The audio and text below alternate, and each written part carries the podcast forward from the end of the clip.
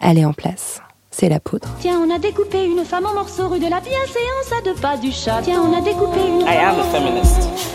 Je vous obsède avec une Je constance suis pas qui appelle quand même l'admiration. d'une façon conforme à ce qu'on attend d'une jeune fille d'abord et d'une femme ensuite. I'm sorry that I didn't become the world's first black classic Des pianist. femmes artistes, activistes, inspirantes, politiques, des femmes puissantes. Je crois qu'une femme qui existe dans son temps, à l'intérieur de son temps, n'a pas d'époque, elle Bienvenue. marque son époque. dans la Boum. poudre. Je suis Lorraine Bastide et aujourd'hui, je reçois Jeanne Chéral. Étrangement, j'ai l'impression qu'il s'est joué quelque chose pendant cette année de mes 40 ans. Que j'ai pris une ampleur dans, ma, dans mon fait d'être femme, dans, ma féminité et dans mon féminisme.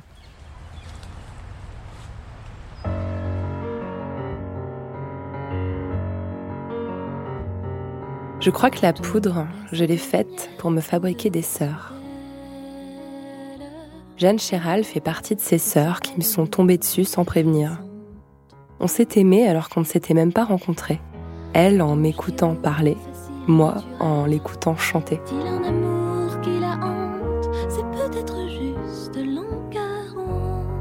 Un jour, elle m'a demandé de souffler sur de la poudre devant une caméra pour son clip. Et du coup, moi, je lui ai demandé de venir parler dans un micro pour la poudre. Cet épisode est dans la boîte depuis quelques mois, mais je voulais vous le balancer là, autour du 8 mars. Parce que Jeanne, au fond, incarne cette valeur un peu galvaudée, mais pourtant tellement essentielle au mouvement féministe. La sororité. Avec Jeanne Chéral, on a parlé de Aurélia Orita, de Colette Renard et de Barbara. Jeanne Chéral, vous êtes autrice, compositrice, chanteuse et musicienne. Je veux pas trop insister sur la longueur de votre carrière, mais quand même, ça fait 20 ans que vous enchantez votre public avec euh, vos chansons qui racontent des histoires et qui filent souvent les poils, avec vos solos de piano qui filent souvent les poils aussi, et votre jeu scénique plein de drôleries. Votre dernier album s'appelle L'an 40 et c'est un bijou. Il est à la fois très ancré dans la terre, dans le réel, mais aussi aérien et plein d'envolées que je trouve sublime. Ce sont dix chansons que vous avez écrites l'année de vos 40 ans et qui disent que vous allez bien, que cet âge vous va comme un gant. Est-ce que vous vous attendiez à aimer avoir 40 ans? Euh, je m'étais pas tellement projetée en fait, mais en arrivant à, à cet âge canonique, euh, j'ai, enfin, j'ai, j'ai senti vraiment l'année dernière, c'était, pour moi, c'était une année de grâce un peu, une année de, de liberté, de, de, euh, ouais, d'équilibre quoi. C'est en plus une année où j'ai complètement coupé les réseaux sociaux. euh, je, donc je, je m'attendais pas à, ça- à, à ressentir ça, mais euh, mais en fait, je me sens évidemment beaucoup plus épanouie et beaucoup plus heureuse aujourd'hui. Enfin, je dis évidemment, c'est un peu enfoncer une porte ouverte de dire ça, mais beaucoup plus épanouie aujourd'hui qu'à 25 ans, quoi. Et, euh, et cette année euh, de, de mes 40 ans que j'ai consacrée à l'écriture, un peu à l'isolement choisi, je l'ai vécu comme, euh, ouais, comme, une, comme une année de grâce. Ça, c'est quelque chose qui m'intrigue effectivement dans l'écriture de l'album. On sait que vous êtes beaucoup, vous êtes parti, vous êtes accordé des, des temps vraiment, vous dites, sans réseaux sociaux, Mhm. sans, sans vos proches, même autour de vous. Ouais. C'est un privilège inouï de pouvoir s'accorder ça à 40 ans. Souvent, c'est un âge où on est très sollicité par le travail, par les Ouais. enfants, par la vie familiale. Comment Mais vous avez fait pour vous libérer de tout ça? C'est euh, à la fois un luxe et, et un choix en fait. Il faut, euh, il faut s'en donner les moyens en fait de pouvoir faire ça. Ça s'organise. euh. Euh, ça, enfin, je me suis imposé ça et je me suis offert et imposé ça. Euh, donc, je, je l'ai organisé en fonction, voilà, de ma, de ma vie de famille. Je voulais quitter Paris, en fait, donc j'ai quitté Paris une semaine par mois toute l'année, en revenant avec une chanson à chaque fois. Ah, génial. Donc, je suis partie pas mal à la Réunion, dans une petite case qu'on me prêtait, en Auvergne, dans la Drôme. Euh, chaque fois avec, euh, soit je suis partie avec un piano numérique dans mon coffre, soit des. À la Réunion, j'ai un piano qui est sous le lit d'un pote pour euh, pour l'utiliser quand j'y vais. Enfin, c'est c'est un ouais, c'est un, un luxe que je me suis offert de, de refuser les sollicitations. Enfin, si on veut, quand on quand on est chanteur, chanteuse comme ça, on peut aller faire toutes les semaines un concert, un duo, un machin. Enfin, je me suis vraiment autorisée à, à dire non, quoi, tout simplement. À penser qu'à moi et à mon disque. Pour vous protéger puis vous sentir bien. Du coup, c'est vraiment la chambre à soi qui se matérialise déjà. Normalement, Ah ouais. elle arrive à la fin de l'interview, mais elle est déjà là dans ce que vous racontez. Ouais, je l'ai vraiment vécu comme ça. Le- L'isolement volontaire, quoi. C'est super. Hmm, ça fait envie. Mm. C'est un album qui est aussi très habité par la notion de sororité. D'ailleurs, vous avez euh, réalisé un clip euh, qui accompagne la, la chanson éponyme de l'album, dans lequel vous avez invité des femmes de 40 ans qui vous inspirent. La dessinatrice Aurélia Aorita, la chanteuse Camille, l'écrivaine Chloé Delhomme, la danseuse Kaori Ito. Et, la journaliste Lorraine Bastide, que j'adore. Ah, je, je- je suis tombée de ma chaise quand j'ai reçu le message que vous m'aviez envoyé pour m'inviter, surtout qu'on n'avait jamais échangé. et Ben ça non, m'a c'est vrai. Mais c'est vraiment une démarche euh, que je trouve euh, très inspirante, que je trouve euh, très très juste en fait. Le fait de vouloir rendre à des femmes qui vous ont peut-être aidé à un moment de votre vie un peu de visibilité, c'est- pas évident. Pour vous, c'est ça la sororité? Ah ouais, c'est totalement ça. J'avais envie dans, ce clip de, de me décentrer et de mettre en lumière, sans qu'elles en aient besoin, ces, cinq femmes qui, qui sont des, ouais, qui sont des, flammes pour moi, des inspirations, des, des forces. Des femmes libres et inventives. J'avais envie de mettre ces, ces- ces personnalités-là, euh, bah, dont vous, Lorraine. C'est un peu bizarre de, de vous dire ça les yeux dans les yeux. Mais euh, c'était c'était super pour moi de pouvoir rendre cet hommage et puis euh, de à la fois d'apparaître à l'image parce que voilà c'est ma chanson c'est aussi un objet euh, c'est un petit film qui va avec une chanson quoi et en même temps de de- d'être d'être accompagné par ces bah, par ces bienfaitrices quoi par ces femmes euh, fortes Bon, je suis hyper émue, je sais plus où me mettre. En tout cas, c'était un moment vraiment, euh, vraiment très, Mm. très magique, euh, ce, ce- ce petit moment de tournage euh, dans le bois de Vincennes. Vous Mm. m'avez fait souffler sur de la poudre. La poudre bleue ouais je- en, en plus en, vous proposant ce, ce- cette séquence je me disais mais on a dû lui proposer euh, 15 fois de souffler sur de la poudre c'est tellement bateau et tout et finalement euh, Pas du tout. pas du tout Et vous avez aussi, euh, euh, sur les réseaux sociaux, vous avez fait un hommage aux 40 ans de plein de femmes euh, prestigieuses comme Christiane Taubira, Jane Ouais. Birkin, Jeanne Moreau, Billie Holiday. Je trouvais ça très simple et très beau comme démarche de montrer que toutes ces femmes qui aujourd'hui ont peut-être 60, 70 ans ou même qui nous ont parfois quittés, Ouais. euh, comme à 40 ans, elles, elles dégagent toutes. Effectivement, ce, ce que vous décrivez dans la chanson, cette espèce de force, d'assurance, de souffle. Ouais, cette incandescence. J'avais envie de mettre ça en avant. Et euh, bah, j'ai fait ma petite recherche. J'ai passé des soirées, presque des nuits entières à, rechercher des photos de ces femmes euh, inspirantes euh, dans leur quarantaine. C'est vrai que l'usage des réseaux sociaux parfois est très très égocentré, euh, euh, très anecdotique. euh, euh, et on a- enfin, souvent, moi, me donne envie de, de, de, de m'en écarter, quoi. Ouais. C'est très chronophage, comme on sait, et tout. Et, et vraiment, le fait de, de faire ce petit calendrier. euh, D'ailleurs, j'ai encore plein de portraits hein, sous le coude. J'ai encore plein de femmes à poster. Je- ça m'a. Enfin, j'ai vraiment adoré faire ça. Je, je, je me suis dit, ah bah voilà, ça, c'est un usage qui me plaît, qui, que je trouve constructif et qui, qui va vraiment bien avec le propos que j'ai envie de, de donner, quoi. Ouais, c'était très très doux et très malin. Et puis je trouve que ça, ça matérialise encore la sororité. Vous, vous, vous Ouais. tissez un fil en fait entre ces femmes qui ont peut-être rien à voir euh, les unes avec les Mhm. autres, mais finalement euh, il y a cette force en commun. Ah bah tant mieux, c'est ce que je voulais dire. Alors Jeanne Chéral, on va faire un petit un petit retour en arrière si vous le voulez bien. Euh, vous, vous avez grandi en Bretagne, à côté de Nantes, si je me trompe pas. Ouais, à Herbray. À. Herbray. C'était comment grandir à Herbray Euh, bah, C'était une enfance euh, tout à fait ordinaire. hein. J'ai grandi à la campagne, euh, dans un, un tout petit village, donc Herbray. Et euh, j'ai deux sœurs. Je suis l'aînée de- de- de- d'une fratrie de trois, enfin d'une sororité de trois. Je sais pas comment on dit fratrie. c'est- Ouais, Encore un mot qui manque. Ah, hein, voilà. Euh, et c'était une enfance euh, à la fois, enfin, quand on grandit à la campagne, on est parfois un peu baigné d'ennui. Enfin, c'est voilà, on est on- surtout dans les années. J'ai grandi dans les années 80. Je suis de 78. Donc, mais l'ennui, c'est aussi un, c'est un ingrédient aussi qui évidemment qui rend euh, curieux, qui rend créatif, qui rend contemplatif.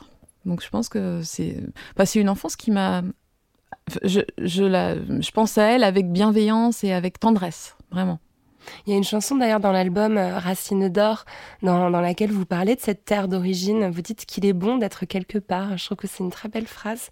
Est-ce que ces origines aujourd'hui, vous les revendiquez peut-être plus qu'avant ou c'est une prise de conscience qui est arrivée euh, aujourd'hui, que vous devez beaucoup à cette enfance-là? Ouais, il fallait peut-être que, que j'atteigne un certain âge pour, euh, pour euh, ressentir de la gratitude vis-à-vis de mes racines, mes ancêtres.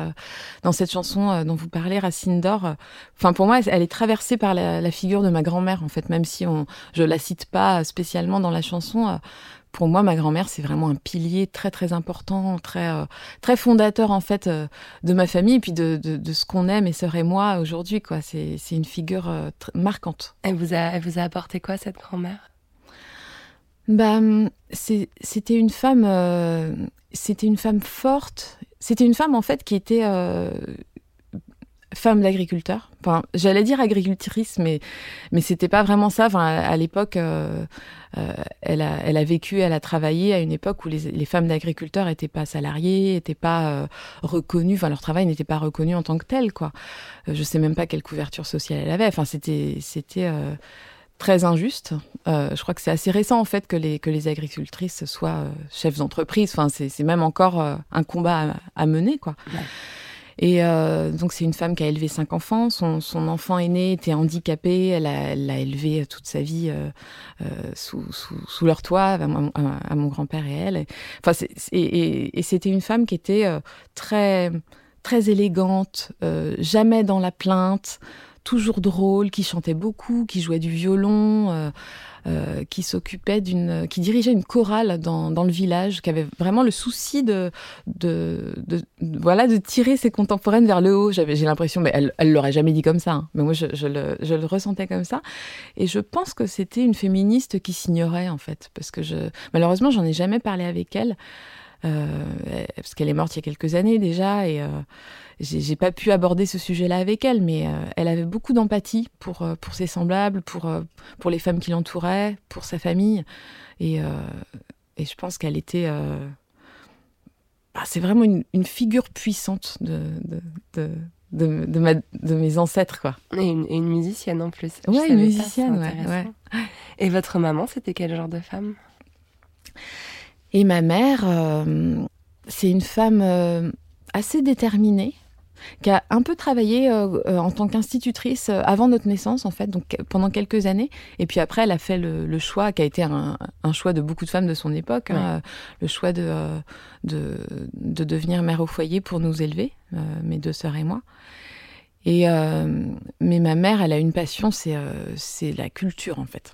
Ça a toujours été. je me souviens que quand on était petite, même si je suis issue d'un milieu quand même assez modeste, euh, le, le budget qui était alloué à la culture, il était vraiment, il était conséquent par rapport aux revenus de mes parents. Quoi. Enfin, ma mère elle voulait tout le temps qu'on aille au théâtre, qu'on aille, euh, qu'on aille voir des concerts. Elle avait un- pris un abonnement à la Maison de la Culture. C'était, euh, génial. On allait tout le temps. Bah eu ouais ça petite. hein. tout le temps à la bibliothèque. Enfin, toutes les semaines, on allait à la bibliothèque de Châteaubriand, à côté de, de mon village. Et quelque part, je trouve que c'est, c'était, euh, c'était une manière d'être, enfin, par rapport au lieu où elle vivait, euh, d'être en, lutte, quoi. Enfin, d'être en. Elle avait envie de, de, bah, de nous élever dans la culture, quoi. De nous élever dans, le, dans, dans les livres, dans les mots, euh, dans, la, dans l'art. Et pour, euh, pour une femme qui, qui grandit, enfin, qui, qui vivait comme ça dans un, dans un tout petit village euh, au fin fond de la Loire-Atlantique, c'était pas forcément évident. Ouais, et puis c'est un effort d'accéder à la culture Ah aussi ouais, dans ces milieux-là. Enfin, c'est Mm. pas, on le cueille pas au coin de la rue comme à Non, Paris non. ou dans les Ah bah grandes ouais. villes, quoi. Faut, faut, Ah faut chercher. pas quoi. tout, tout cuit, quoi. C'est- Mm. faut, exactement, faut aller le chercher. Et votre papa, il était plombier. Ouais. Il y a une chanson que j'adore dans votre deuxième album qui s'appelle La Station. Ah, Ah, elle est géniale cette chanson. Elle est à la fois hyper émouvante et douce, en même temps tellement drôle, quoi. Vous dites que vous avez une vraie passion pour les lavabos bouchés et les eaux stagnantes depuis c'est votre vrai. enfance. Mais j'adore déboucher, j'adore les ventouses là pour déboucher les, les toilettes ou les, ou les lavabos. C'est toujours moi qui le fais. J'adore ça. Et je me suis demandé si cette, euh, dans, dans cette chanson, il y a, alors c'est une, c'est une chanson de votre deuxième album hein, qui a déjà euh, une petite Ouais. quinzaine d'années en Mhm. fait. Et euh, si vous aviez déjà cette fierté de votre père quand vous étiez petite, ou si c'est quelque chose que vous avez un peu, un peu soigné, un peu corrigé en, en grandissant. Enfin, je sais pas. Il y a le, le plombier, c'est un peu un métier euh, qui, qui est caricaturé, qui est stéréotypé. Ouais, euh, oui, que pas glorieux forcément. Mais euh, quand j'étais petite, j'étais vachement impressionnée par le fait que mon, mon papa avait les clés de ce, de ce château d'eau. Enfin, de la voilà. station d'épuration. de la station d'épuration. Après, je l'ai évidemment euh, grandi dans mon souvenir. Euh, le fait d'avoir été à la station d'épuration le dimanche après-midi, c'est peut-être arrivé deux, trois fois dans mon enfance. Dans la chanson, c'est vrai qu'on a l'impression que je passais mes dimanches, dimanches. devant les grandes cuves d'eau stagnante. C'est pas ça, mais c'est tellement romanesque que euh, je, je l'ai un peu, je l'ai exagéré. Alors, petite, vous avez pratiqué longtemps la danse classique? Ouais. Ça vous a apporté quoi, à part euh, ce port de tête élégant qui fait qu'on vous reconnaît entre mille Ah, de loin c'est chignon. Euh, Peut-être euh, une certaine conscience de la discipline. Euh, après, j'ai arrêté, euh, j'ai arrêté au bout de quelques années, notamment à cause d'une tendinite que j'ai jamais réussi à soigner. Et puis, je, je pense que j'étais pas assez douée. Hein, faut, je, je me, je me leurre pas. Mais vous aviez envie Euh, d'aller à l'opéra, vous avez fait des ouais. concours pour les petits rats, vous aviez euh, Ouais, une vraie ouais, passion pour la Mm. danse. Ah ouais, j'aurais, j'aurais adoré ça, mais, euh, mais je pense que, enfin, avec le recul, je me rends bien compte qu'il m'aurait quand même manqué le- l'expression orale, les mots, quoi. Et l'écriture. Et l'écriture, ouais. Mais euh, je, je faisais de la danse dans une petite école euh, donc de Châteaubriand euh, où j'y allais vraiment tous les jours, une heure et demie tous les Ah ouais. jours après l'école. Enfin, c'était, un- je, je pense que c'était une école d'un bon niveau. Enfin, c'était un couple, euh, Denis et Antoinette Crozet, qui avaient été élèves de Roland Petit. Enfin voilà, ils étaient, ils venaient de Marseille. Je sais pas comment ils avaient débarqué là d'ailleurs, mais c'était, une chance quoi, d'avoir des profs d'un tel niveau pour pour une petite bourgade comme la nôtre. C'était, c'était génial. Et moi, je- je- j'avais foncé là-dedans. Enfin, ma, plus jeune sœur, enfin ma, jeune sœur Émilie, qui, est- qui a un an et demi de moins que moi, avait commencé à faire de la danse et j'avais trouvé ça tellement génial que je l'avais rejointe sur ses cours et euh, ça, ça m'avait passionnée. Et donc la discipline, le travail, le fait de répéter beaucoup, je sais que c'est quelque chose qui est encore très présent dans, dans votre travail de, de chanteuse, de pianiste. Vous, vous Mhm. êtes une bûcheuse en fait. Hein. J'ai pas, j'ai vu une vidéo où vous prépariez euh, le concert hommage que vous avez fait pour Véronique Sanson et en fait vous avez passé euh, dix mois à, à faire l'album en entier tous les jours, tous les jours. Enfin, il y a quelque chose de très impressionnant en fait euh, dans votre approche, euh, oui, du travail. J'ai l'impression. Ça vient de là, à votre avis, de cette période-là? Bah, disons que ça me convenait parce que j'ai peut-être cette nature-là. J'aime bien rabâcher, j'aime bien répéter beaucoup. euh, C'est vrai que c'est pas rock du tout. hein. Je suis plutôt bon élève que rock, mais bon, voilà, à 40 ans, on assume ce qu'on est. hein. Donc, j'ai pas de complexe par rapport à ça. Par exemple, en- en- avant de rentrer en studio euh, pour ce disque, l'an 40, euh, enfin, j'ai dû jouer les chansons euh, 400 fois, quoi. Enfin. Mais j'ai l'impression, en fait, maintenant, que euh, le fait d'être solide au piano, c'est ça qui me permet d'être libre. Une fois que, une fois que je pense plus à la technique, et ben voilà, je peux m'en détacher, je peux, enfin presque les doigts euh, ont leur vie propre. Ouais. Enfin c'est, voilà, quand on, a, quand on a cette maîtrise technique, cette, cette solidité, on peut commencer à s'amuser. J'ai Mhm. l'impression. Mais justement, je suis très intriguée par votre euh, rapport au piano parce que pour moi, c'était évident, enfin, pour vous avoir vu en concert, pour vous voir, enfin, quand vous jouez du piano, il y a quelque chose de l'ordre de la virtuosité, quoi. C'est incroyable. Euh, Ça me fait penser à Sanson, d'ailleurs. On a l'impression, Mhm. effectivement, que vos doigts courent tout seuls, que c'est. euh, Et, et vous n'a- vous n'avez pas du tout une formation académique. Moi, je, me disais, elle a dû faire 20 ans de conservatoire. Et en fait, vous, vous lisez même pas le- le- les parties. Enfin, vous n'avez même pas une formation. Je trouve ça hallucinant.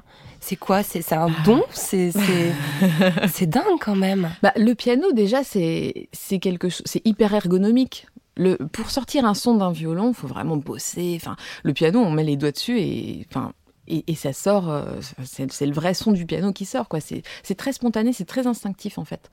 Donc j'ai appris euh, d'une manière, euh, ouais, j'ai appris spontanément en fait en reprenant les choses qui me plaisaient. En fait, j'ai appris le piano en reprenant euh, Scheller en solitaire, ce disque. J'avais une douzaine d'années quand il est sorti. Et c'était, le, le- je me souviens, le premier euh, CD qu'on achetait, c'était le début des CD. Donc on avait ce disque Scheller en solitaire que, que j'ai usé jusqu'à la corde pour euh, me plonger dans, dans, voilà, dans les secrets de, de l'harmonie de Scheller. Bon, j'ai fait ça à ma manière, mais c'est comme ça que j'ai appris le piano. Toute seule à l'oreille, quoi. Ouais. C'est hallucinant quand même. hein. Franchement, d'arriver à un tel niveau technique euh, en, ayant, en étant complètement autodidacte, je pense que ça fait quand même de vous Bah, en être à part. bah, merci, ça me touche. Mais bon, j'ai- pas un jeu académique, mais en fait, j'ai j'ai développé, voilà, j'ai développé ma façon de jouer, quoi. Alors là, vous avez 12-13 ans et j'ai lu quelque part que vous dites être devenue féministe vers 12 ans. Et euh, on Ah a, voilà, on, ouais, enfin, avoir compris le féminisme vers 12-13 ans. Enfin, vous l'avez dit en interview, peut-être que Ouais. ça a été mal retranscrit. Mais moi, voilà, moi, on a à peu près le même âge. J'ai, j'ai, j'ai deux ans de moins que vous.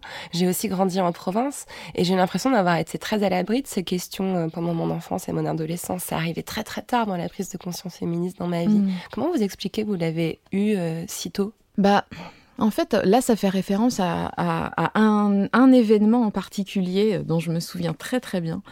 Euh, 12-13 ans, j'étais en quatrième et euh, j'étais euh, dans un, un collège euh, privé à Châteaubriand.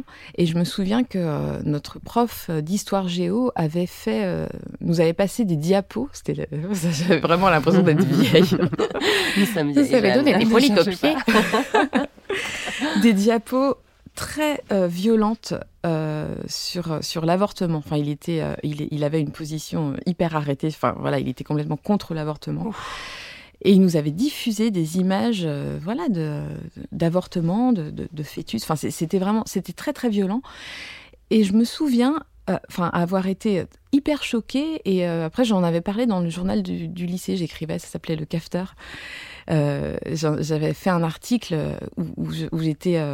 Enfin, ça m'avait rendu malade en fait que, que ce mec, ce, prof qui nous avait, voilà, qui avait notre éducation en charge, se permette de, de, de nous donner à, la fois son avis et en même temps de nous imposer, de nous imposer cette, cette, cette réalité hyper dure pour nous dire, mais non, l'avortement c'est mal. Enfin voilà, c'était, euh, c'était, un- il était pro-vie en fait, comme on dit aujourd'hui. Quel, quel mot mal choisi d'ailleurs. Bah, non mais c'est fou. Ouais, ouais. Et euh, bon, j'avais quand même eu la chance de pouvoir en parler avec ma mère, euh, ma mère qui est, qui est quelqu'un de très très ouvert. Et, et je pense que ma, ma conscience féministe, elle est partie de là en fait. Mhm. Euh, de me dire, mais attends, mais d'une part, mais voilà, c'était un mec de 40 ans qui Ouais. se permettait Ouais. de, de donner euh, son, son opinion pourrie, et violente et, dans une posture d'autorité où évidemment personne ne peut le contester Voilà. puisque c'est lui le prof. Quoi. complètement réac. Et je, je trouvais que c'était euh, c'était dangereux en fait. De, de, de faire ça. Patriarcat incarné. Ah quoi. ouais, complètement. Mm. Donc je pense que c'est. Pour moi, je, je, je, je, je date cette première prise de conscience, euh, voilà, ça- cette année-là, je sais pas en quelle année c'était, mais c'est voilà mon année de quatrième. Une sorte de déclic. Quoi. Ouais, un déclic, ouais. Ouais. Mm. Il y a une chanson aussi que j'aime beaucoup qui est dans l'album précédent. euh, Non, c'est l'album de 2010, je crois, qui s'appelle 5 ou 6 années, où vous parlez de votre adolescence. Ouais. Et euh, c'est marrant parce que la chanson, elle est, euh, comment dire, elle est un peu impressionniste, comme souvent vos textes. euh, C'est à la fois réaliste et en même temps un peu, un peu flou. Et, euh, et ça m'a beaucoup parlé. Et vous dites, j'étais l'argile et le feu mélangés. Ça, ça Mm. veut dire quoi cette phrase? Euh, J'avais envie de, de, de dire que, que pour moi, l'adolescence, c'est à la fois un moment où on est assez malléable. On peut devenir. Enfin, on est influençable aussi. Et puis, on est euh, poreux à tout ce qui nous arrive. Euh, comme, comme de l'argile, un peu comme de l'argile qui peut être très traversée par de l'eau et tout. Et en même temps, on a une. euh, on, on brûle d'un feu intérieur, quoi. Mhm. Donc j'a- j'avais envie de, de trouver une image pour, pour évoquer cet état, euh, cette, cette duplicité de l'adolescence, en fait. À la fois, on est comme un terrain vierge et en même temps, on, on- on brûle on, a- on avance comme un feu, quoi. Et vous avez absorbé quoi du coup? L'éponge que vous étiez à ce moment-là, elle était influencée par, par, quel, par quel type de, sais pas, de pensée, de d'art, de personne Vous aviez envie de quoi à ce moment-là? Étant ado, Ouais. Euh, bah, je me souviens que j'étais déjà très sensible à, aux personnes qui s'exprimaient en totale liberté. Enfin, par exemple, moi, j'adorais Renaud quand j'étais ado. J'adorais son, j'adorais son propos, j'adorais euh, son air de, de dire je vous emmerde à tout le monde. Enfin, c'est, c'est, je me disais que c'était une bonne manière d'être euh, en vie, quoi. Hmm. vous êtes née femme ou vous l'êtes devenue, Jeanne Chéral? C'est en cours, mais en fait, étrangement, j'ai l'impression qu'il s'est joué quelque chose pendant cette année de, cette année de mes 40 ans. Ah ouais. que, que j'ai que j'ai pris que j'ai pris une ampleur dans ma dans mon fait d'être femme dans, dans ma féminité et dans mon féminisme je saurais pas vraiment l'expliquer en fait c'est un c'est une impression euh, c'est une impression intime et intérieure mais mais je, je, me sens de plus en plus femme et pour moi cette année de 40 ans enfin c'est un pour moi c'est un climax Bon, j'espère que je suis pas déjà sur le déclin. C'est intéressant. Moi, c'est vrai que j'ai l'impression, euh, il y a peut-être un, un, un sentiment où vous vous excusiez un peu plus avant. Enfin, quand je vois vos interviews, là, je, pour avant de vous interviewer, euh, j'ai regardé euh, 10 Ouais. ans, euh, 10 ans d'interviews que Ah vous ouais. avez faites, et, euh, et vous êtes euh, peut-être libéré d'une forme, ouais, de, de, je sais pas, de timidité ou euh, de ou de Ah, question de ouais. légitimité. euh, Je sais pas. Est-ce que c'est euh, une- quelque chose de professionnel ou vous vous sentez plus sûr de vous dans votre approche de votre art ou est-ce que c'est plus personnel? Est-ce que c'est plus intérieur? Euh, Il y a sûrement le fait de me sentir plus sûre de moi, ouais, dans, dans ma musique, dans mon. Là, je, je vois à peu près où je vais aujourd'hui. Je... C'est vrai que dans ce disque en particulier, je me suis investie comme, euh, comme jamais. Enfin, j'ai j'ai travaillé, euh, voilà, j'ai pensé mes arrangements. Enfin, j'ai euh, j'ai- j'ai eu, j'ai eu cette liberté et on m'a fait confiance aussi. J'ai travaillé avec Sébastien Haug qui a réalisé l'album et qui m'a vachement fait confiance sur sur les arrangements tels que j'avais envie de les entendre, mes, mes, mes parties chœur, mes parties cuivre. Donc, ouais, je, je, je vois plus trop de raisons de me dire encore imposteur, imposteur. Enfin, c'est voilà, c'est Ouais, quelque ouais, chose que tout le monde connaît. hein. Enfin, à partir du moment où on a la- cette prétention de proposer euh, une- un, objet artistique, on a toujours tendance à se dire, en plus, comme, quand on est comme moi autodidacte, bah, le- voilà, ce syndrome, ce symptôme de, l'imposteur, de l'impostrice. Mmh, êtes senti autorisé, quoi. Ouais, ouais, ouais. J'ai l'impression de, de- voilà, d'aujourd'hui de, de, de prendre ma place sans, sans avoir à la, à la quémander et sans avoir à m'en excuser. et, euh, c'est bien, c'est équilibrant, c'est c'est- ça, ça rend un peu plus sereine. Vous avez très tôt eu de l'attraction pour, euh, pour la scène, pour le public. Ouais. Euh, on a parlé de la danse, vous avez aussi fait du théâtre. Et puis quand vous aviez 15-16 ans, je crois, vous avez commencé à faire du chant dans les bals musettes, à prendre le micro Oui. et, à, et à chanter devant les gens. Qu'est-ce que ça vous a permis, la scène, que vous ne vous permettiez pas ailleurs? Euh, bah, je suis d'un naturel plutôt réservé, en général. Enfin, dans- au quotidien, quoi. Et Justement, ça peut paraître paradoxal quand on est quelqu'un de timide, d'avoir envie bizarre, de monter hein. sur scène. euh, Ouais. Bah ouais, vous n'avez pas la réponse encore, apparemment. Non, mais la, la scène, c'est vraiment le lieu de, de tous les possibles et de, enfin, tout est permis, quoi. Tout est permis sur scène. Et je suis une grande traqueuse quand même. En général, j'ai beaucoup le trac. J'arrive un peu plus à le canaliser aujourd'hui. Euh, notamment parce que je, voilà, je me concentre beaucoup, je fais de la sophrologie avant d'y aller, mais au début ça me, ça me tétanisait tellement que je pleurais, quoi. C'était vraiment. Et puis ça disparaît assez instantanément. Et, euh, mais c'est le fait d'être sur scène, c'est c'est un peu, euh, je- on est complètement soi-même et on est un soi-même euh, augmenté, quoi. Ouais, C'est ça qui est magnifique. Mais, mais vous aviez ce côté traqueuse même euh, à, à 22 ans. Alors, c'est- 22 ans, c'est le moment où vous commencez à, à éclore. Enfin, on commence à, le public commence à vous connaître. Et vous chantez des chansons que je connaissais pas, que pour le coup, que j'ai découvertes euh, récemment. Des petites chansons réalistes, parfois scabreuses, toujours mordantes. Vous faites des voix, vous faites des grimaces, vous faites des blagues. Il y a quelque chose qui se dégage de la cette- Elle est insupportable. Non, mais c'est au Aussi, moi, contraire. je peux plus écouter ça. Je, Ah je ouais. pas. Mais Ouais. surtout, je trouve que vous avez un aplomb, quoi. C'est Mm. c'est assez hallucinant de voir une, une jeune femme de 22 ans euh, euh, comme ça sur scène face à son public. euh, Je vais pas dire des gros mots, euh, imiter des, des, des voix. Enfin, je sais pas, vous, vous, vous l'aviez déjà le trac à l'époque? Ah mais oui, complètement. Ah ouais, quand, quand, quand je vous disais tout à l'heure qu'au début j'étais tétanisée au point d'en pleurer, c'était à cette époque-là. Ouais. C'est incroyable quand même. ouais. Et d'un seul coup, vous arrivez sur scène et vous devenez, je sais pas, un clown, une virtuose. Enfin, c'est, Ouais, ouais. je trouve ça surprenant. Mais ouais, c'est c'est la, c'est la magie, ouais, la magie du, du spectacle vivant et du fait de se retrouver. euh, Enfin, c'est c'est un peu contre nature quand on y pense, de se retrouver seul pour faire son truc devant des gens qui payent pour, vous, pour vous voir. C'est quand on y réfléchit. c'est vrai, il y a, il y a un côté un peu, euh, un peu irrationnel, quoi. Euh, donc forcément, je pense que ce qu'il y a autour, le, le track qui est autour, le- l'enjeu qui est autour est irrationnel. Et vous aviez quel rêve à ce moment-là? Comment vous vous voyez dans, dans l'avenir quand vous aviez 20, 22 ans comme ça? Et ben à 22 ans, j'avais un rêve, c'était de faire l'Olympia en solo. C'était fait. mon, bah ouais, c'était mon, c'est fou, hein, c'était mon objectif. Et c'est marrant parce que j'ai jamais douté que j'allais le faire, alors que vraiment quand je jouais euh, au bar de Plosévet, les Faou, euh, le- enfin euh, au, au fin fond de la Bretagne devant euh, trois personnes, c'est c'est drôle, hein, parce que pourtant je, je, je suis pas je suis pas toujours sûre de moi et, et voilà, on est quand même toujours traversé par le doute dans ce genre de métier. Mais j'ai jamais douté du fait qu'un jour j'allais faire l'Olympia en piano-voix. C'était mon objectif. C'est génial. Ah, vous vous sentiez un, un destin? Bah, ce destin-là, en tout cas. Un jour, avoir mon nom et, en rouge. De... En tout cas, ce petit, euh, ce petit bout de femme euh, à Nat, euh, là, je, je, la trouvais vraiment, je la trouve attachante et, et surprenante. Et, et ça m'étonne que vous disiez que ces chansons, vous les avez un peu rejetées parce que je trouve qu'il y a vraiment beaucoup, en fait. évidemment, ça s'est beaucoup épuré, beaucoup calmé depuis, mm. mais je trouve qu'il y a vraiment les racines de ce que vous faites. Et j'ai réalisé que vous faisiez des chansons réalistes dans une tradition très française, un peu dans la lignée de Colette Renard. Ouais. Hein, c'est complètement ça, non? Des chansons, voilà, parfois érotiques. Mm. Et vous avez continué à le faire. Dans le dernier mhm. album, il y en a une qui s'appelle 69, euh, qui, est, qui, est, qui est très très sensuelle, enfin même au-delà de sensuelle, elle est très explicite. D'ailleurs, ça me fait marrer, il y a beaucoup de journalistes hommes qui prennent un grand plaisir à vous lire euh, bien à froid les paroles de la chanson dans les interviews ces derniers temps. Il y en a une autre aussi euh, dans l'album précédent qui s'appelle Cheval de feu, que mhm. personnellement j'adore et que j'écoute un peu en boucle. C'est audacieux pour une femme de chanter des chansons qui parlent de sexe. Est-ce que c'est empouvoirant de les chanter devant un public?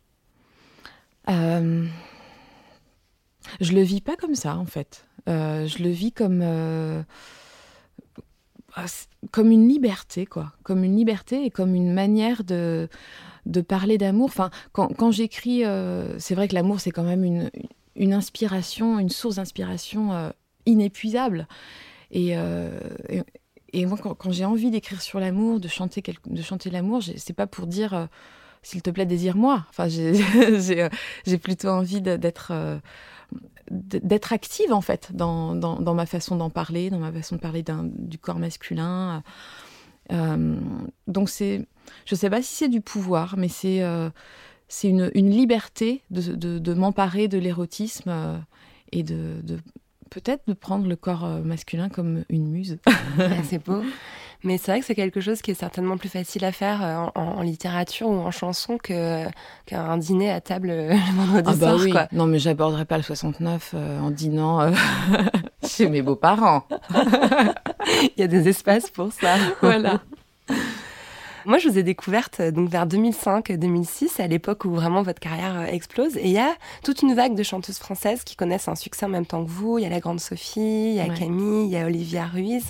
Et la presse à l'époque a tendance à vous présenter un peu comme un bloc, un peu comme un mm. tout. Euh, il y a des interviews où parfois on vous dit, vous dites un peu toutes la même chose, vous êtes un petit peu toutes dans la même ligne. Mm. Et ça, ça devait être agaçant à ce moment-là Vous en aviez conscience de cette, ce sexisme en fait dans la façon dont vous étiez traitées les unes et les autres? Euh, J'en ai pris conscience euh, peut-être un peu plus tard. Ouais. Parce que c'est aussi quelque chose qu'on a, qu'on a sûrement provoqué nous-mêmes. On s'est, euh, on s'est, on s'est retrouvés, bah, vous citiez Camille, la grande Sophie, Olivia Ruiz, Rosemary Stanley et Émilie Loiseau. On a monté un groupe toutes les six. les, les Françoises. Voilà, les Françoises. Mais, mais effectivement, c'est une, c'est une tendance, c'est, c'est un peu une condescendance. Enfin, j'ai je pense à, je Aïssa Maïga, euh, euh, qui, a, écrit ce magnifique livre euh, Noir n'est pas mon métier.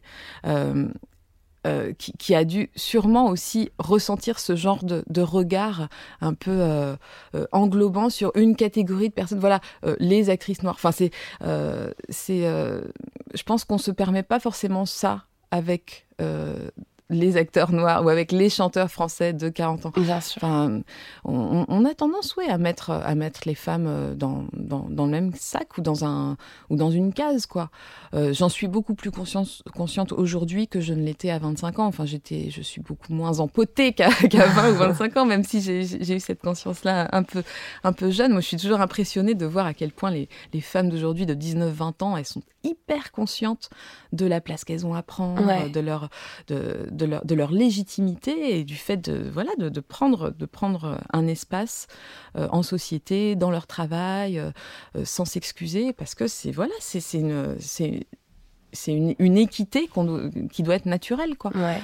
Mais c'est quelque chose qu'on trouve encore aujourd'hui. Hein. Je sais que, euh, par exemple, j'en avais discuté, je crois, avec Jeanne Hadid. Il y a aujourd'hui encore toute une génération de voilà de jeunes femmes qui ont 25-30 ans. Euh, Clara Luciani, euh, Jeanne Hadid, euh, je sais, je, les autres m'échappent, mais euh, Fishback, Juliette Armanet. Mm. Et pareil, on les met ensemble en couve des un rock, on fait des articles, on les met face à face, et elles ont, ouais, ça, ça les énerve également. Elles en ont une conscience aiguë.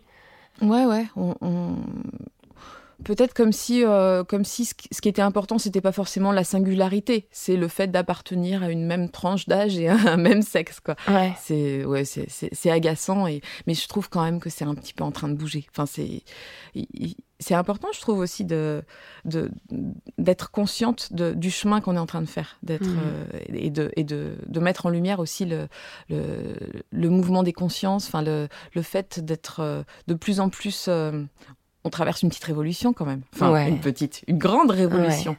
Euh, depuis, voilà, depuis deux, trois ans, depuis MeToo, on est quand même. euh, ça, ça, ça bouge tout ça. Et euh, c'est important de le dire. Moi, je trouve que c'est important de dire à quel point c'est une chance aussi d'être une femme. C'est, je le vis comme ça, quoi. Moi, je, je vis le fait d'être une femme, d'avoir cette, cette expérience corporelle, cette expérience sociale, cette expérience créative. comme, comme un privilège, en fait.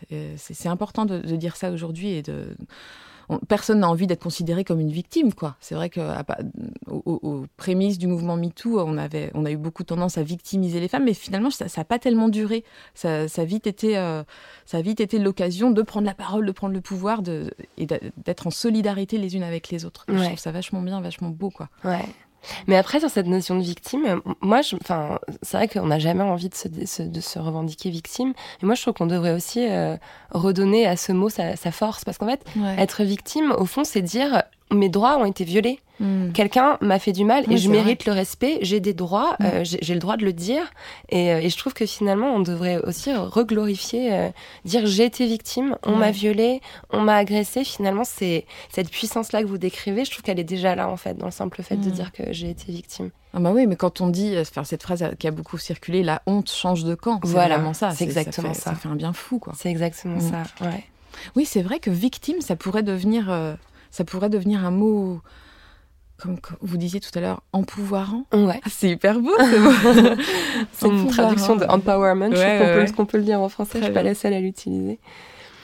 Euh, et alors, je voudrais qu'on fasse un point règle, quand même. Oh. Parce qu'en 2006, vous avez fait un album qui s'appelait 12 fois par an. Et en fait, j'ai réalisé, alors que je l'ai écouté en plus à l'époque, et je me suis rendu compte maintenant, vous parliez de règles. Il y a une chanson qui, qui, qui, qui parle de douleur de règles, une fille qui se tord dans son lit toute seule, Mm. parce qu'elle a mal au ventre euh, 12 fois par an, et Ouais. que tout le monde s'en fout, en fait. C'était vraiment tôt euh, pour porter ce message-là, quand on voit tous les tabous qui restent encore à transgresser autour des règles. Mm. Ça a été accueilli comment à l'époque? Euh, mitigé. C'est vrai, on vous l'a fait remarquer, c'était pas ok de... Ouais, mais en même temps, moi, j'avais, j'ai vraiment pas eu l'impression de revendiquer quelque chose dans cette chanson. Euh, quand je l'ai écrite, l'album est sorti, ouais, euh, c'était l'album 12 fois par an en 2004. Donc, j'ai dû 2004 l'écrire en même. 2003. Ouais. Et euh, pour moi, c'était quelque chose de d'hyper naturel, de, de, enfin, pas quotidien, mais de, bah, de mensuel, quoi. Ouais, voilà. de, euh, qui concerne quand même la moitié de l'humanité. Enfin, en, écrivant cette chanson, j'avais pas du tout l'impression de, faire quelque chose de, politique ou de révolutionnaire. Et c'est, euh, au contraire, je partais d'une- expérience personnelle, quoi. Et, euh, et effectivement, quand j'ai voulu appeler mon disque 12 fois par an, euh, ma maison de disque à l'époque, j'ai dû imposer ce titre-là. C'était pas, c'était pas évident pour eux. Je trouvais que ça sonnait hyper bien. Il y avait 12 chansons. Pour moi, c'était un titre un peu phare du disque. Je voulais, euh, c'était une, une idée que j'avais envie de transmettre, quoi. Donc je suis, euh, ouais, je suis, je suis, je suis heureuse d'avoir tenu pour euh, pour imposer ce titre-là. Bien déterminé déjà quand même à l'époque. hein. bien avant 40 ans, vous saviez déjà bien ce que vous Ouais, vouliez, ouais, ouais, quand même, hein. à, cer- ouais, c'est à certains points de vue. Et c'est c'est un sujet, effectivement, qui est pas, a priori, qui est pas un sujet de chanson, mais, mais moi, j'ai, franchement, je me mets aucun tabou. Dans un, pour moi, il n'y a pas de sujet qui, qui ne peuvent pas être une chanson. Tout peut devenir euh, un, un sujet, pu- tout peut être sublimé par, euh, par, par des paroles et une musique, quoi. Tout, et, euh, et les règles, quand même, ça, ça concerne tellement de gens. Bien sûr, mais c'est quelque Mm. chose qu'on qu'on cache, quoi. Comme, comme dit Élise Thiebaud, quand on se passe un tampax entre femmes, on dirait qu'on se passe un sachet de cocaïne, quoi, presque. Tellement Ouais, faut le faire ouais. sous la table. Mm. Et, et, euh, ouais, je me suis dit que ça y avait quand même beaucoup d'audace dans, dans cette chanson à l'époque. et je me suis rendu compte que vous aviez en fait écrit beaucoup de chansons féministes. Euh, je pense à Quand c'est non, c'est non, Mm. qui est une chanson très forte qui pourrait vraiment être un hymne de MeToo. Vous parlez de consentement, en fait. euh, Ouais, exactement. de façon très très évidente. Il y en a une autre qui est plus ambiguë, qui s'appelle Voilà, euh, qui Mhm. raconte euh, comment la sensation du viol ou de l'agression euh, colle à la peau sans qu'on sache bien euh, quoi en faire. Et je la trouve aussi euh, très puissante, donc je voulais vous remercier pour ces chansons-là. Ah bah ça, ça me touche parce que c'est vrai que dans, dans la chanson Voilà, euh, c'est vraiment c'est deux lignes. hein. C'est c'est très. Ouais, mais, mais c'est là. hein. Mm, bah, c'est- ça, ça me touche. Sais pas quoi dire. Bah, je voulais juste vous dire merci, j'avais rien d'autre à ajouter. Et finalement, vous en avez écrit plein, des petites chansons militantes comme ça, pas forcément dans des albums. Mm. Euh, je pense à la réponse à, à Colonel Réel que vous avez faite en 2011. Alors, je vais recontextualiser un petit peu. Ouais. Euh, Colonel Réel, donc c'est un rappeur qui était l'idole des adolescentes à l'époque, hein, et Mm. même plus jeune. hein. Ouais. Ouais. Et euh, il avait écrit une chanson qui s'appelle Aurélie. C'est une petite chanson pro-vie. hein. Aurélie a 16 ans. Tout simple. Elle veut juste avoir un enfant. Si on lui foutait la paix, euh, c'est tellement beau de donner la vie. Et vous, ça vous a rendu, euh, ça, a rendu barge. Ah, un peu comme votre prof de quatrième. Là, Mais exactement. laisser Alors là, passer je ça. pense que j'ai retrouvé cette colère que j'avais ressentie euh, en quatrième. Et donc, vous lui avez euh, écrit une réponse. Ouais. et qui était, qui est forte. Hein. Bah ouais, euh, en même temps, je me suis beaucoup amusée parce que bon, j'ai fait ça, franchement, j'ai fait ça dans ma chambre sur un logiciel tout pourri. Enfin, je- mais, euh, mais ouais, j'avais envie de répondre. euh, bah, en fait, je- on en parlait tout à l'heure, mais je me suis dit, bah, quand j'avais 12-13 ans, Ouais. moi, j'écoutais Renault, quoi. J'écoutais des gens qui. Enfin, et, et ce mec, Colonel Riel, me paraissait tellement réac Ah. et tellement dangereux. Enfin, le fait de, de, de, de dire à une, voilà, à une fille de, de 15-16 ans que, bah non, t'as t'as un enfant. Enfin, est ton enfant, n'avorte pas. euh, C'était c'était vraiment ça son message. Avec un petit signe Et, de euh, croix à la fin du clip et tout, quand même. hein. Du coup, j'ai regardé, j'ai revu le clip. Ah ouais, ouais, j'ai- je me 36 souviens. millions de vues. Ouais, non, mais c'est 36 millions de vues pour ce, pour truc, quoi. hyper dangereux. Et surtout, je me suis rendu compte en lisant les commentaires en dessous, euh, il y avait des commentaires qui dataient vraiment de, de récemment, là, d'un mois ou six mois. Et les gens disaient J'avais 7 ans à l'époque, je comprenais pas les paroles. Et maintenant, je les comprends. Ah ouais. Et je trouve ça super et tout. Enfin, quand on pense qu'il y avait des gamines de 6-7 ans, Mmh. que cette chanson qui glorifiait le fait de devenir mère à 16 ans, enfin, Ouais, ouais. je trouve ça. euh, Enfin, cette réponse-là, elle était importante. Et puis, vous avez Mhm. aussi fait une, une petite chanson pour les Pussy Riot. Ouais. J'ai l'impression que ça vous vient comme ça, euh, ça- enfin, les, les hymnes féministes vous, vous sortent comme ça un beau matin. Vous les écrivez La rouget de l'île Il y a un petit côté comme ça. de la sororité. Bah, c'est en fait, euh, bon, je, je réfléchis pas vraiment, mais c'est vrai que ce genre de chanson euh, qui a pas forcément vocation à être sur un disque. euh, c'est des chansons épidermiques en fait Ouais. quelque chose euh, ça fait un moment que je n'ai pas fait là mais c'est voilà des, des, des- des- c'est en réaction à des, sujets de société qui me, qui me touchent qui me mettent en colère qui me donnent envie de réagir et moi ma façon de réagir c'est pas voilà c'est pas de faire un édito parce que j'ai pas ce talent là c'est spontanément c'est de faire une, une petite chanson Que vous balancez sur YouTube comme une petite bombe et puis Ouais. passez à autre chose. Mm. En 2010, vous avez eu un moment très rock, un album euh, Charade. euh, vous êtes allé en fait euh, faire tous les instruments toute seule. Alors, je vous avoue que ça m'a ça m'a rendu perplexe quand j'ai quand j'ai lu la démarche qui avait été la vôtre euh, dans cet album. Vous êtes quand même imposé quelque chose qui était colossal. Quoi. Vous êtes allé en studio euh, Mm. faire euh, la batterie, le piano, la basse, la guitare. Je me suis demandé pourquoi vous vous étiez imposé un truc pareil qui est quand même euh, Mm. un- peu fou. Et après, je me suis dit, vous êtes un peu débarrassé d'un certain nombre de mecs en fait. Oui, c'est sûr, j'avais la paix. Sais pas pourquoi j'ai eu besoin de faire ça. Mais euh, j'avais certainement besoin de me prouver que j'étais capable de le faire, quoi, tout simplement. Et euh, c'était mon, mon ego trip. euh, j'a- j'avais envie d'être ouais, au four et au moulin, quoi, d'être à tous les postes en même temps. Et puis c'était aussi hyper ludique. Hein. Bon, le disque, il sonne, il sonne comme il doit sonner, c'est-à-dire qu'il sonne un petit peu bricolé. on, on- sent, on sent que c'est pas que c'est pas de grands instrumentistes à chaque poste, mais c'est comme ça que j'a- j'avais envie de faire les choses à, ce- à cette époque-là. Donc, euh, bah, je me suis écoutée en fait. Mais je me suis demandé s'il n'y avait pas aussi, euh, peut-être un peu inconsciemment, après c'est moi, c'est mon côté un peu démon féministe euh, qui vient vous, vous tenter, euh, voilà, de mettre un peu aussi à distance tous ces hommes qui vous entourent en permanence. Enfin, quand on voit les images de vos tournées, euh, il y a toujours un homme à la lumière, un homme à la régie, un homme à la guitare, un homme qui vous dit comment faire, comment... Enfin, Est-ce qu'il n'y avait pas aussi à un moment donné... Sûrement. Ouais, ouais, il y a- franchement, il y avait sûrement de ça, euh, une, une envie d'être à la barre, quoi, tout simplement. Ouais. Mais, euh, mais là, je, là, j'ai l'impression d'y être, même si là, je vais repartir en, en tournée avec, euh, avec des musiciens hommes, parce que euh, c'est précisément les musiciens, enfin, le- leur façon de jouer qui m'intéressait dans chaque personne. Là, je me sens aujourd'hui, je me sens à la barre, en fait. Je me sens, je me sens la capitaine. Mmh, bravo. Et j'ai la chance, en fait, j'en profite, euh, puisqu'on parle de, des postes techniques, j'ai la chance de tourner, de tourner avec une, euh, une ingénieure du son, femme, qui est euh, extraordinaire, qui s'appelle Audrey Schiavi. Ça fait ça fait dix ans qu'on travaille ensemble, et c'est très rare en fait. Enfin, en technique, dans la musique, il y a, je crois qu'il y a 3% de femmes. C'est vraiment, c'est minime. c'est très difficile, voilà, de de, de, de, faire confiance à des femmes sur ces postes-là. C'est ridicule, hein. Mais, euh, mais moi, j'ai cette chance de tourner avec, euh, avec Audrey depuis longtemps. Et euh, c'est la chef du son du Bataclan aussi. Elle a vraiment une. Elle, a un rayonnement. Elle est, c'est une, femme de pouvoir. Et je pense que pour en être là où, elle est aujourd'hui, elle a dû abattre le, boulot de 10 mecs. Je pense ça, c'est. Elle est, vraiment très forte. C'est, je me sens privilégiée, en fait, de bosser avec une, une, femme de, cette trempe-là. D'avoir une sacrée force pour avoir réussi à s'imposer dans, ce ah milieu bah où il y a beaucoup de sexisme. Il y a un appel qui a été publié récemment par les femmes de l'industrie musicale où vraiment mm. on, sentait dans l'appel tout, tout le paternalisme, tout le mépris qu'on pouvait euh, ressentir, euh, enfin se prendre dans la figure plutôt quand on est une femme technicienne ou musicienne.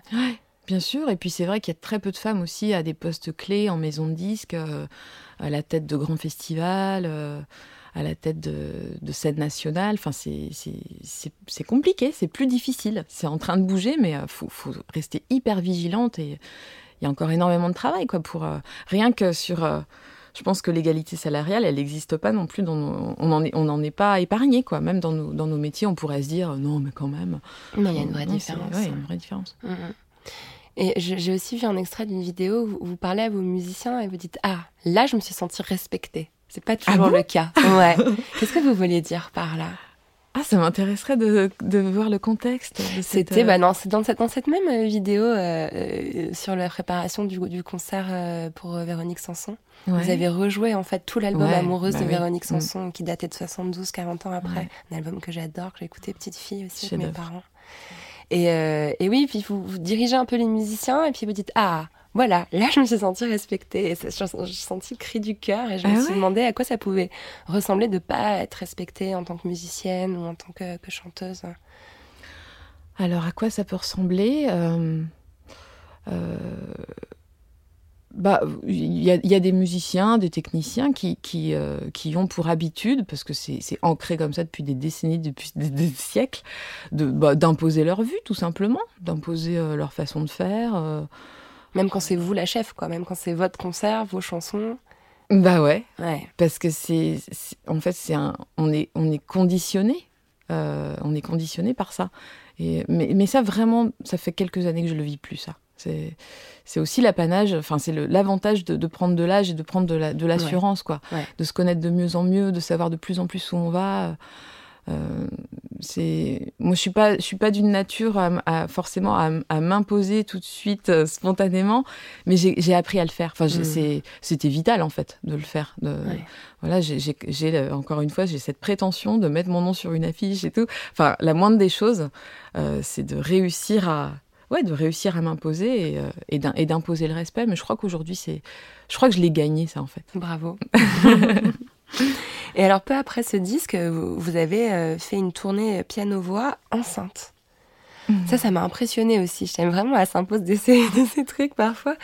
Et euh, donc, ces images, enfin, les images sont très belles hein, euh, quand on vous voit à votre piano avec votre ventre rond. Puis c'était aussi un, un travail de piano solo où il n'y a que vous sur la scène, donc c'est pas forcément évident. D'où ma, ma, question, qui tombe un peu comme un cheveu sur la soupe, mais pas complètement. Mhm. Comment vous entendez-vous avec votre utérus?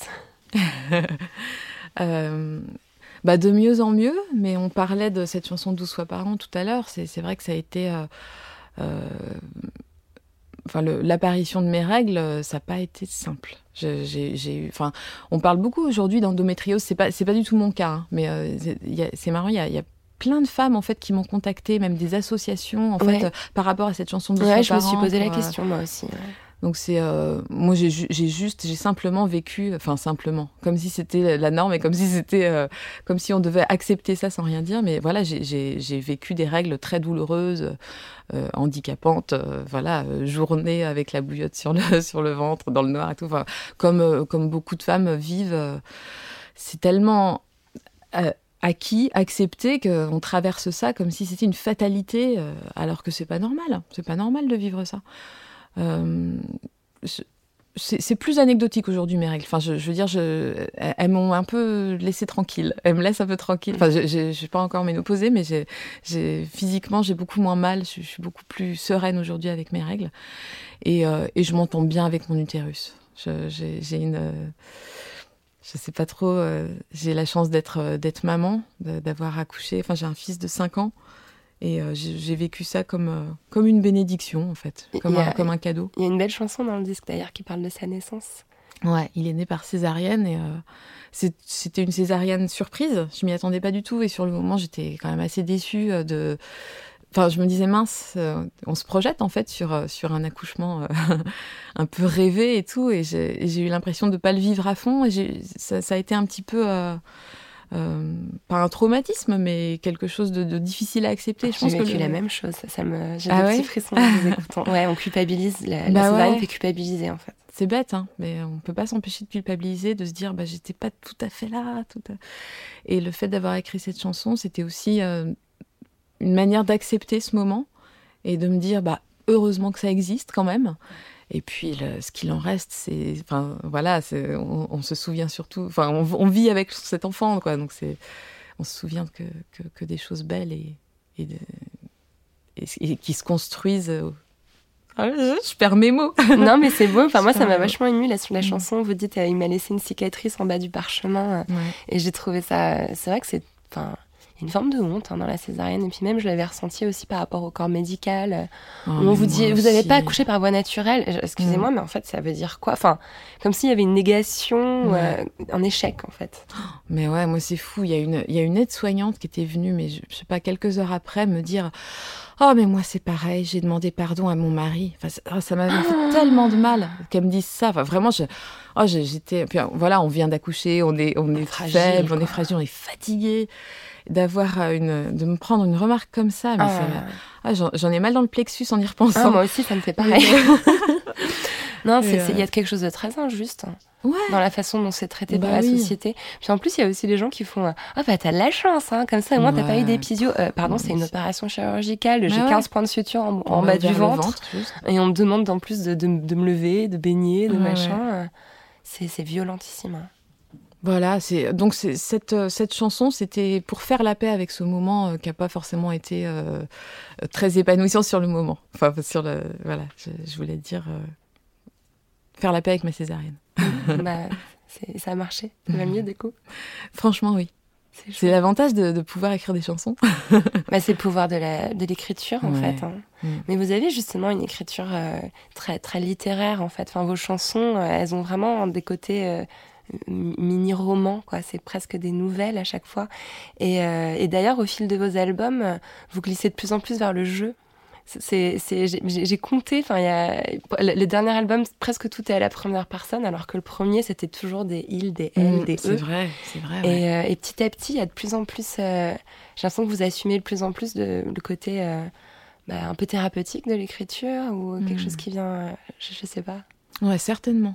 Euh, j'ai de, de, moins en moins peut-être de, de barrières. Euh, enfin, en tout cas, mes barrières, elles se situent pas dans le fait de me livrer. Enfin, je me sens jamais impudique, en fait, même si je parle vraiment beaucoup de choses qui me, qui me concernent euh, au premier plan. mes barrières de pudeur, elles se mettent plus dans la forme, où des fois je me dis ah non ça c'est mièvre, ou alors ces deux accords ils s'enchaînent mal. Enfin vous voyez c'est plus dans voilà dans, dans, dans, la forme musicale ou dans mais, euh, mais le fait de, parler, de parler à la première personne, c'est. Pour moi, c'est pas. Je, je, pense pas que ce soit impudique. Enfin, j'espère que c'est pas. enfin, je le vis pas comme ça, en tout cas. Oui, c'est vrai qu'il y, a une mise à nu progressive, mais je pense qu'il y a aussi. Euh, euh, j'aime bien quand vous faites des, espèces d'autoportraits mm. euh, qui sont pas toujours très tendres, hein, d'ailleurs, avec vous-même. Euh, dans le dernier album, il y a Fausse Parisienne, à laquelle je me suis beaucoup identifiée. J'ai beaucoup aimé cette chanson. Mais il y avait aussi Oreille coupée dans le précédent album. Et moi, ça me fait penser un peu à Annie Arnaud cette espèce de façon un peu sans condescendance, enfin sans, sans, au contraire sans complaisance, mm. de parler de soi. Oh, bah c'est, je crois que c'est mon, écrivaine préférée, Annie Arnaud. Hein. Mais je dirais même mon écrivain, quoi, tout, tout, tout genre confondu. Donc ce, cette, cette, ce parallèle me, me touche vachement. Euh, c'est sûr que c'est une manière, enfin elle a, elle a, une manière de parler d'elle euh, parfois assez cruelle. Ouais. Euh, elle, se- elle- elle se regarde avec euh, euh, vraiment sans filtre quoi. Et j'ai l'impression que c'est quelque chose qu'on a peut-être pu lui reprocher en plus au, au début de sa carrière. Enfin, elle a vraiment inventé quelque chose, Annie. Ouais. Euh, le fait de parler de, de parler d'amour euh, et de parler de sexualité avec euh, presque avec une froideur chirurgicale. Mhm. Des fois, elle, elle- elle a ça. Enfin, elle, elle s'est autorisé ça, elle s'est permis ça. Et c'est pas quelque chose, je pense, qu'on attendait de la part d'une femme euh, autrice. Quoi. On, euh, on- on attend peut-être un peu plus de romantisme, un peu plus, Ouais. de, un peu plus de coussins moelleux.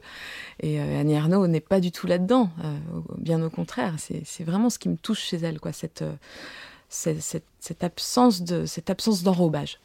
Elle a cassé aussi peut-être le côté un peu mièvre qu'il pouvait avoir euh, dans l'idée du journal de jeune fille ou quelque chose comme ça dans. Ah ouais, certainement. Mm.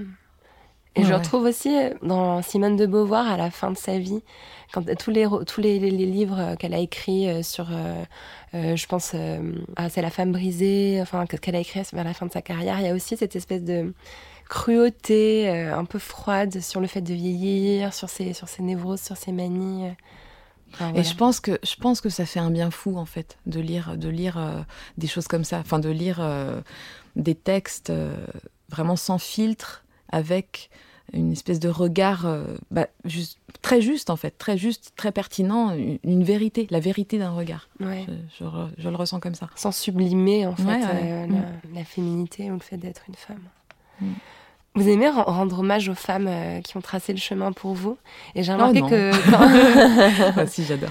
j'ai remarqué en plus que quand vous le faites, euh, vous le faites avec euh, avec euh, comment dire, euh, vous faites des, des trucs un peu ouf quoi pour leur rendre hommage. Enfin, on, on a parlé tout à l'heure de ce concert euh, pour Véronique Sanson. C'était ouais, quand même un, un challenge. un challenge euh, titanesque. Quand vous étiez au 104, vous avez joué d'une traite euh, tout cet album euh, Ouais. presque sans En pause. sa présence. En sa présence. C'était dingue. Je me mettais à votre place, ça n'a pas dû être euh, facile. Vous avez fait pareil pour Barbara. Euh, Vous avez aussi euh, j'ai fait toute une série de concerts pour lui rendre hommage. Euh, Est-ce que pour vous c'est un geste féministe de faire ça? Ah ouais, je crois. Pour Barbara, peut-être encore plus, parce que euh, en fait, c'est euh, la Philharmonie qui m'avait donné une carte blanche. Et, euh, et j'avais vraiment envie de, me détacher de, de cette image de. Enfin, je voulais pas faire que reprendre ses chansons au piano, voilà, être, une femme qui chante après elle au piano, voilà. Et, et j'ai eu envie de mettre en lumière Barbara compositrice, parce qu'on on parle toujours de la profondeur, de la puissance de la parole de Barbara. Et j'avais l'impression que, que, sa, que sa puissance créatrice en tant que compositrice, que femme de musique, elle était moins, elle était moins mise en lumière. Et, euh, donc pour, pour faire ce concert, enfin, j'avais très envie d'être à deux pianos. J'ai invité un, musicien que j'adore qui s'appelle Bachar Mar Khalife euh, à monter ce concert avec moi.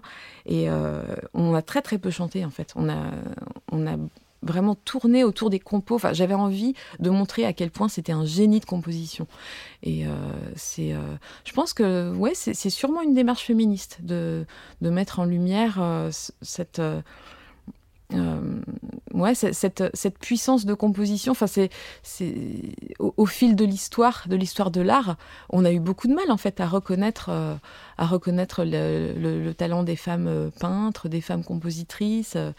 c'est, très récent en fait dans l'histoire de l'art qu'on, qu'on, qu'on reconnaisse euh, les, les- les femmes créatrices à leur juste valeur. Bien sûr. Mais vous avez corrigé une invisibilisation en fait avec ces, Ouais. avec ces, ces- ces concerts-là. Bah tant mieux si c'est si c'est l'impression euh, donnée. Ouais ouais, c'était c'était mon envie.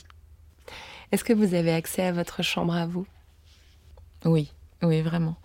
J'y ai accès et, et je, c'est quelque chose que je cultive. Enfin, on parlait tout à l'heure de, du fait de m'être isolée une semaine par mois pendant toute l'année 2018 pour faire mon disque. Euh, pour moi, à chaque fois que je, que je me suis retrouvée dans ces, dans ces maisons qu'on me prêtait, euh, j'ai eu cette impression d'être, euh, d'être dans ma chambre à moi, et ouais, dans, dans, dans mon espace intérieur, dans mon espace de liberté, euh, hors contrainte horaire, hors contrainte d'intendance, hors contrainte familiale. C'est hyper important, quoi. Il en sort des choses magnifiques. Jeanne Chéral, ça évoque quoi pour vous la poudre? Bah, ça m'évoque euh, Lorraine Bastide en train de souffler sur de la poudre bleue, et de faire des étincelles. Merci beaucoup Jeanne. Merci Lorraine. Merci à Jeanne Chéral d'être venue faire parler la poudre avec moi. La poudre est un podcast produit par Nouvelles Écoutes.